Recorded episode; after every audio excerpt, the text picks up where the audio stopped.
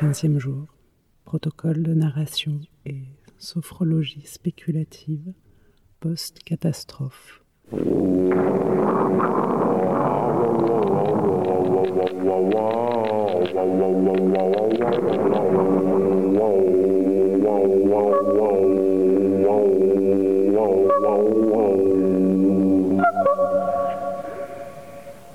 Bienvenue.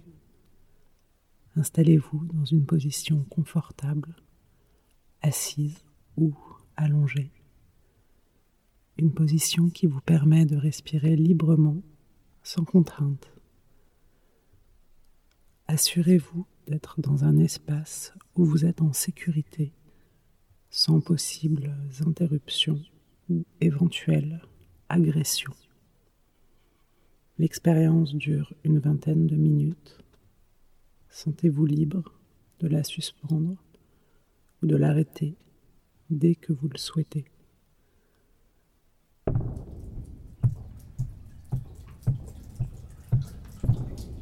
Partie 1 dans le ventre du monstre.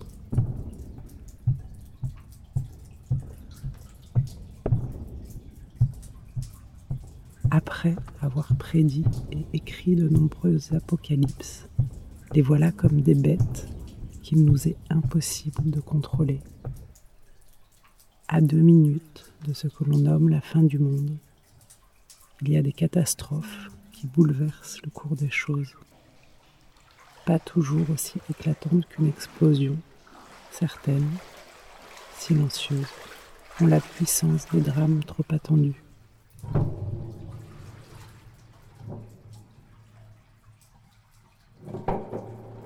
Nous vivons à l'intérieur du ventre du monstre. Voici notre ici et maintenant. Et nous devons faire des alliances improbables avec ce qui est présent. Recommencer à zéro n'a jamais été la règle du jeu. Il n'y a pas de terre brûlée, seulement des sols et des cœurs dévastés. Et rappelez-vous, il reste toujours quelque chose. La catastrophe, funeste et décisive, n'existe pas. Sa lointaine origine grecque, catastrophée, nous rappelle à sa puissance de renversement. Elle ne serait donc pas une fin en soi, mais une expulsion violente de nos zones de confort.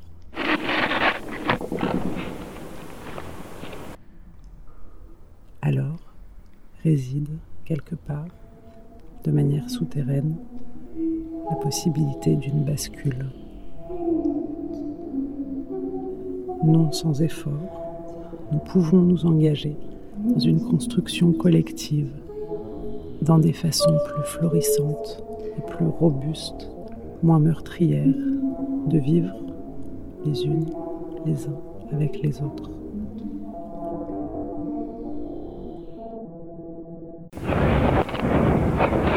Exercice 1. Voici l'invitation. Fermez les yeux. Respirez calmement et sentez votre souffle passer de l'extérieur à l'intérieur. Peu à peu, les bruits du vieux monde s'éteignent. Portez attention aux zones de contact entre les parties de votre corps et le sol. Les distances se réduisent et nous commençons à voir les choses d'en bas, de là où il y a de la boue et des cailloux.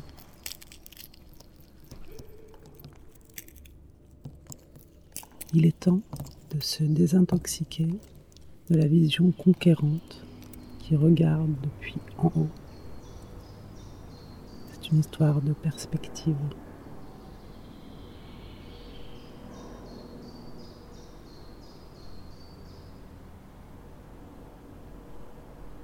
Nous quittons le monde de la perception pour entrer dans celui de la fabulation.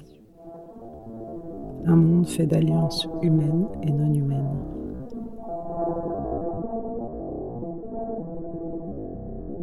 écrire, fabriquer d'autres mondes et en prendre soin. Il est urgent de se raconter à nouveau des histoires, des histoires à la fois complexes et heureuses, des histoires où les conflits, les compostages et les combustions sont accueillis. Alors, imaginez, il y a eu une catastrophe.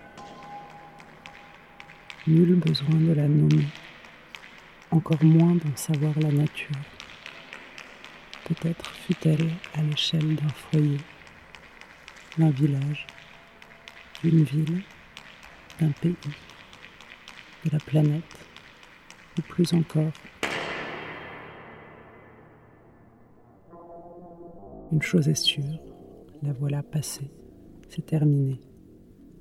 Et, une fois de plus, le silence. Elle dit, le deuxième jour, je ne l'ai pas inventé. Dès le deuxième jour, des espèces animales précises ont ressurgi des profondeurs de la terre et des cendres. Je les ai vues du premier jour du deuxième jour, du troisième jour, du quinzième jour aussi.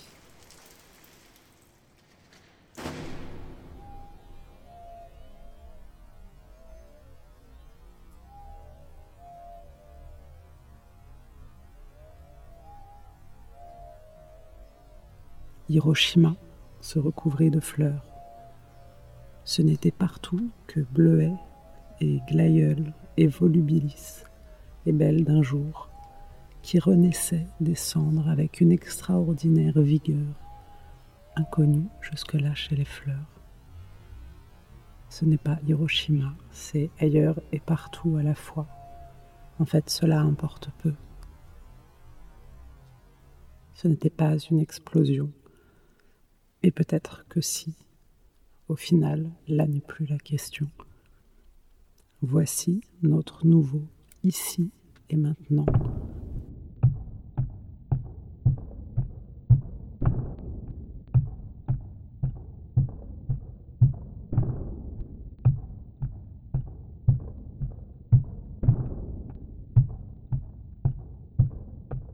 Et nous nous tenons là, encore sidérés. Il ne reste pas grand-chose, mais parce que rien ne disparaît tout à fait, il y a encore un sol sous nos pieds. Nos regards très lentement se relèvent. Et vous, que voyez-vous? Visualisez sans angoisse ce paysage du jour d'après. De quoi est-il composé? Certaines choses ont-elles survécu? Quel est le son? De ce nouveau ici et maintenant peu à peu, la sidération laisse place à la considération de ce nouvel environnement.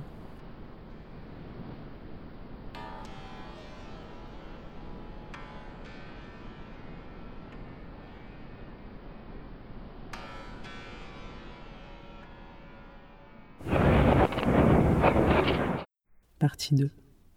Les floraisons après catastrophe.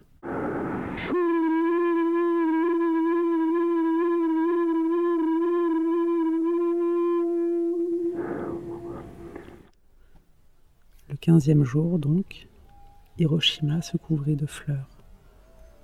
On dit que la chaleur de la bombe, identique à celle du soleil, libéra des graines fossilisées en latence depuis des milliers d'années. Les chercheurs parlent de floraison après catastrophe.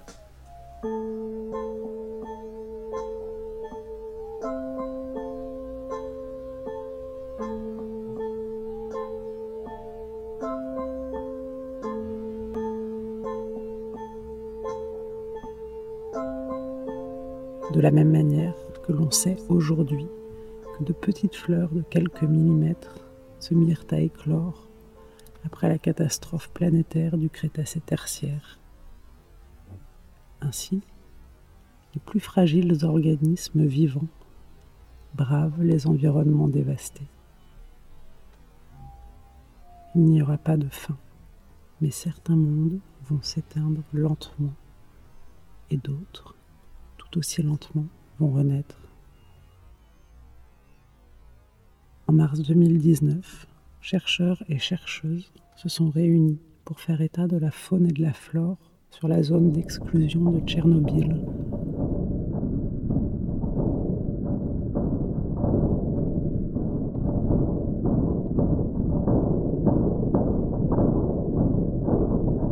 Si bien sûr ont été observés un grand nombre d'effets biologiques et d'anomalies sur les espèces végétales et animales, l'été qui suivit la catastrophe, on nota une abondance de libellules, de sauterelles, d'abeilles, comme jamais il n'avait été vu ici jusqu'alors.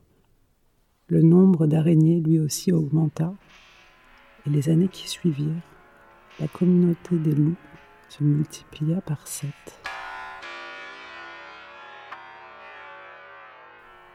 Si l'explosion a eu un impact fort sur la mortalité et la fertilité du vivant, la conclusion scientifique est sans appel. La présence humaine est plus nocive pour les écosystèmes terriens que la plus grande catastrophe nucléaire mondiale.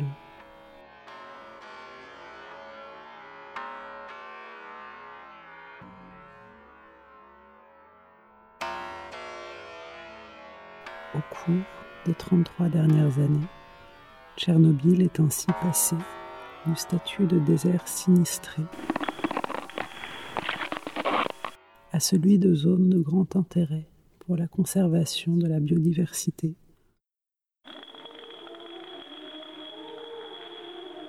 Où cohabitent aujourd'hui ours bruns, bisons, loups, lynx, chevaux de Przewalski et plus de 200 espèces d'oiseaux dans les ruines d'un vieux monde maintenant recouvert d'une végétation tentaculaire. Ce phénomène est appelé une renaissance environnementale.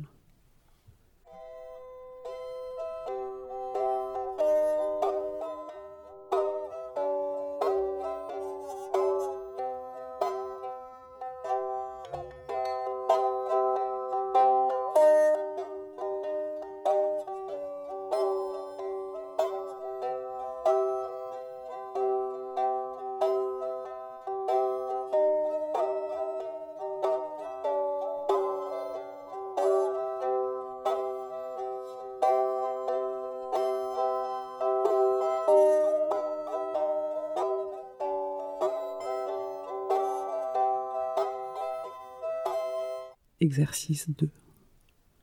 Floraison après catastrophe. Renaissance environnementale. On devine sous les pieds du squelette de la carte 13 du tarot, celle qui n'a pas de nom, de minuscules plantes qui refont surface entre les fragments de corps, ruines du monde d'avant. Respirez calmement. Il n'y a pas de game over.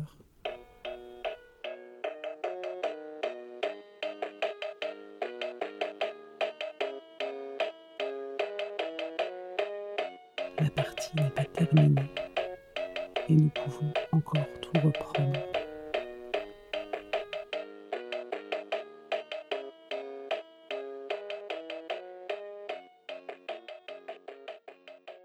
Fermez les yeux. Laissez vos membres se détendre à nouveau. Ce n'est pas une bataille, encore moins une guerre. Visualisez ce paysage décrit quelques minutes avant. Embrassez-le du regard. Choisissez un endroit où les choses semblent encore pouvoir pousser et déposez mentalement un végétal, qu'il soit graine, souvenir, bulbe, envie ou bouture. Voilà les prémices de cette vie nouvelle, plus florissante et plus robuste, les prémices de cette vie moins meurtrière. Quelle est cette plante que vous avez déposée? D'où vient-elle? Est-ce une fleur? Une vagabonde, une sauvage, une plante qui soigne ou qui tue, un arbre possiblement millénaire? Demandez-vous pourquoi ce choix plutôt qu'un autre? Imaginez que dans ce paysage, cette pousse a enfin la place de proliférer. D'autres espèces compagnes apparaissent et forment un écosystème autonome et vertueux, une nouvelle zone à défendre.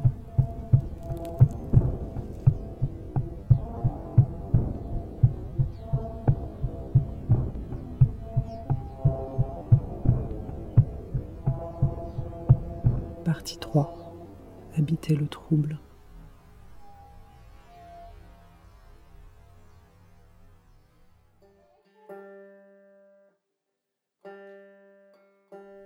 Début du XXIe siècle, des communautés partout sur la planète ont ressenti une sorte d'urgence face à la destruction des manières de vivre et de mourir. Des communautés de 150 à 500 personnes se sont formées. Camille naquit dans une communauté où la personne qui porte l'enfant jusqu'à sa naissance, quel que soit son genre au début du processus, un type particulier de choix reproductif. Elle choisit un symbiote, une autre créature vivante qui serait en symbiose avec l'enfant humain pour toute sa vie.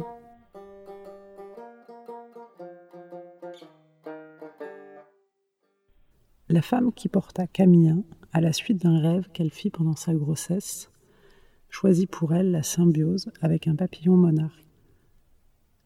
L'histoire commence avec la première héritière de Camille.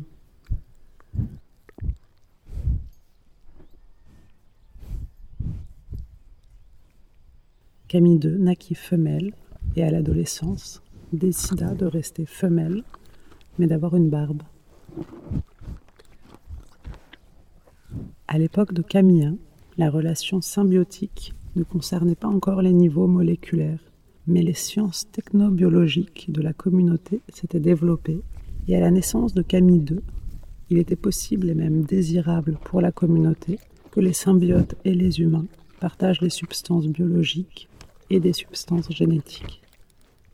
Ainsi, à la puberté, Camille II décida d'implanter une barbe sur son visage au moyen de cellules souches que produisent les antennes de papillons. Camille II avait donc le visage recouvert d'antennes de papillons. Et ces antennes pouvaient sentir l'air, goûter la nourriture. Camille II avait une sensorialité augmentée qui développait chez elle sa capacité à prendre soin des possibilités de continuation des monarques. Les jeunes de la génération de Camille II faisaient des implants de cellules souches pour reproduire sur leur peau les motifs portés par les insectes qui étaient leurs symbiotes. Ils dansaient et préparaient des cocktails de drogue.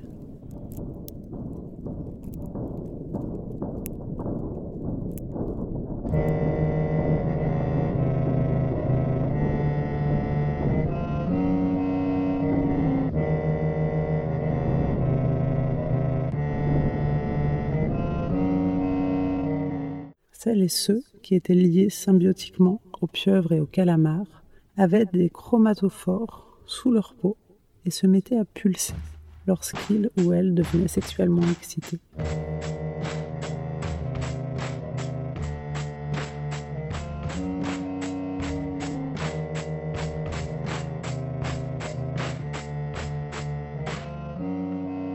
Il y avait une dimension ludique et érotique autour de ce travail de soin.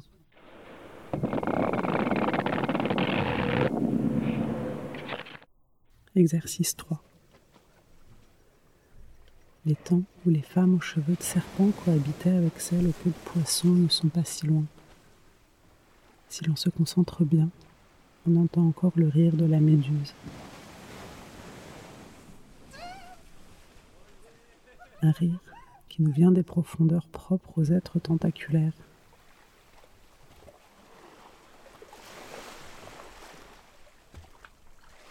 À la manière du lichen, la symbiose est possible. Nous pouvons être humaines, ni champignons, ni dragons.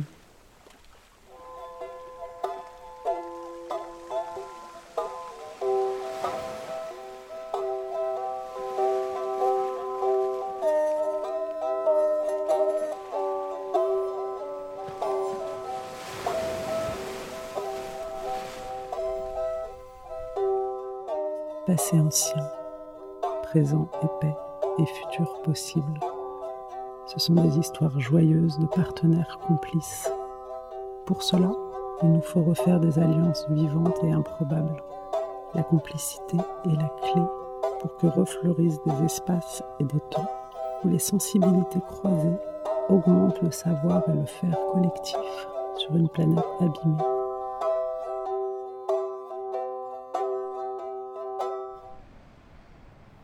Fermez les yeux de nouveau. Concentrez-vous sur votre épiderme et sentez vos poils, vestiges d'une pelure préhistorique, chair de poule, la mémoire de sensations ancestrales. Poux, peau, poils, écailles, griffes, sabots, antennes.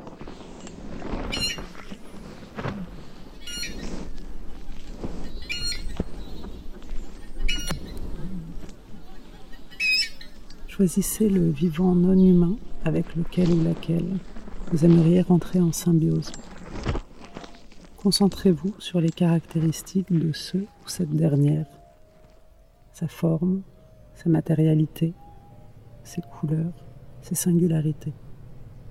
Peu à peu, rapprochez-vous de l'élément. Sentez votre peau rentrer en contact avec son derme.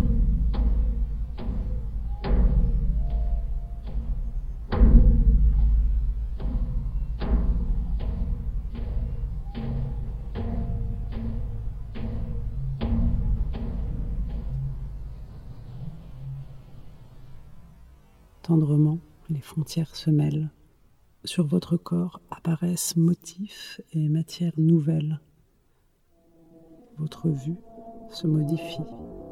Votre regard devient plus perçant. Votre odorat change. Il devient plus précis.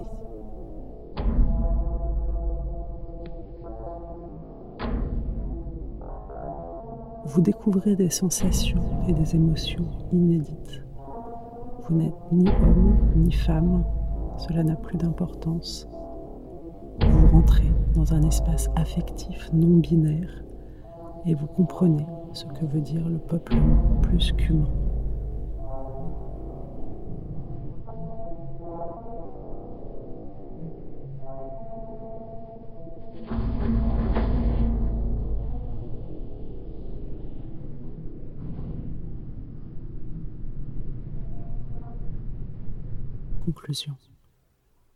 Le chagrin comme remembrement. Alors, nous voilà parés, de barbe sensible, d'épiderme luminescent, être limace, ni sirène, ni oiseau, enfin capable d'entretenir une relation sans arrogance avec toutes celles et tous ceux qui participent à l'embrouille. En Amazonie, les papillons boivent dans les larmes des tortues. C'est un amour de courte durée, assez pour leur laisser le temps d'absorber le sodium dont les pleurs des reptiles chéloniens sont gorgés. Peut-être, alors, comme le dit la légende, ont-ils accès aux peines et aux joies de celles qui peu à peu disparaissent. Lécher et sécher les larmes des coraux, des chevaux de Przewalski, des bonobos, des sirènes des mers, des diables de Tasmanie, des chauves-souris fantômes, des tritons à queue d'épée, des migales de Gothi, des aras à gorge bleue, des loutres de mer, des crapauds à ventre jaune, des grands requins marteaux, des kiwis de Mantel, des pangolins de Malaisie, des baleines bleues, des vautours à tête blanche, des nymphes de Grèce, des léopards de l'amour, des lémures aux yeux turquoises, des colombes de Grenade, renards de Darwin.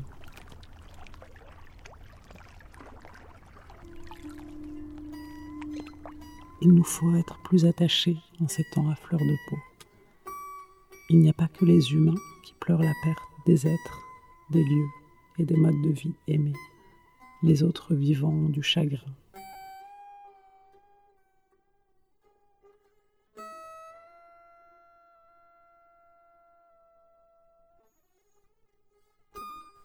Et tout deviendra à nouveau possible quand nous serons capables de ressentir et d'apprendre à être en deuil avec. Il n'y a pas de monde à sauver, il y a seulement ceux à pleurer. Et ce n'est pas le seul bien de l'humain. Le chagrin est un chemin vers la compréhension d'un intrelac partagé entre ce qui vit et ce qui meurt. Cela ne veut pas dire que nous sommes réduits à l'immobilisme de la tristesse, mais il est précieux d'accepter, sans héroïsme, que nous séjournons avec une perte.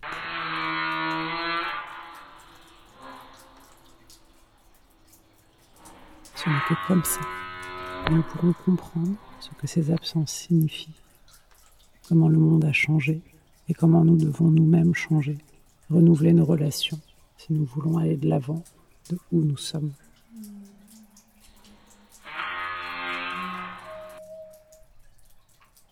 Nous avons du chagrin, mais cela ne veut pas dire qu'il n'y a plus de joie. Nous avons du chagrin, mais sur les cendres reviennent les fleurs d'Hiroshima. Nous avons du chagrin, mais nous avons des histoires sans héros à raconter, des histoires fragiles, d'embrouilles, de pagaille, des histoires d'un monde animé, vivant et révolté. Car voilà ce qui viendra ensuite, la révolte. Le podcast que vous venez d'écouter a été réalisé en collaboration avec Diane Tels à la création sonore, accompagnée des interventions de la flûte en chantier et de Todd. Merci à elle, merci à eux. Le texte a été écrit avec le compagnonnage heureux de la pensée et des écrits de la biologiste et philosophe Donna Haraway. L'histoire de Camille I et de Camille II est un extrait de son dernier ouvrage, Habiter le trouble. Sont aussi cités des extraits et des ressources de Hiroshima mon amour de Marguerite Duras, des études écologiques conduites à long terme sur la faune et la flore des territoires contaminés par les accidents de Tchernobyl et de Fukushima par l'IRSN, Institut de radioprotection et de sûreté nucléaire est aussi cité l'article scientifique.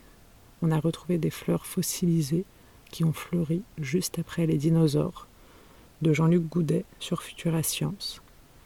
L'ouvrage Lévi-Strauss face à la catastrophe de Salvatore Donofrio. La liste des animaux en voie de disparition et Révèle obscur de la sorcière américaine Starhawk. Ce podcast s'inscrit dans une recherche-création menée par l'artiste Johanna Rocard en collaboration avec les Champs Libres. Le quinzième jour est une invitation, à l'aide de différents outils de narration spéculative, à visualiser la flore, la faune et les symbioses science-fictionnelles du jour d'après la catastrophe. Le quinzième jour se construit en trois chapitres garder le lien, collecter, raconter. L'ensemble des recherches, expérimentations, rencontres, discussions, collaborations donne naissance à un récit collectif et polyphonique qui prend corps dans trois formes imbriquées.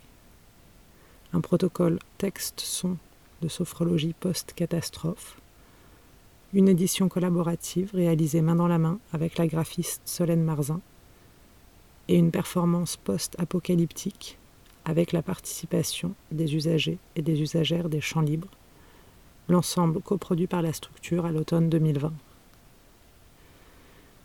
Une partie de la recherche est diffusée en temps réel via le compte Instagram de l'artiste, Johanna-Rocard, avec une invitation à interagir avec elle et à augmenter collectivement la réflexion tout au long de la recherche.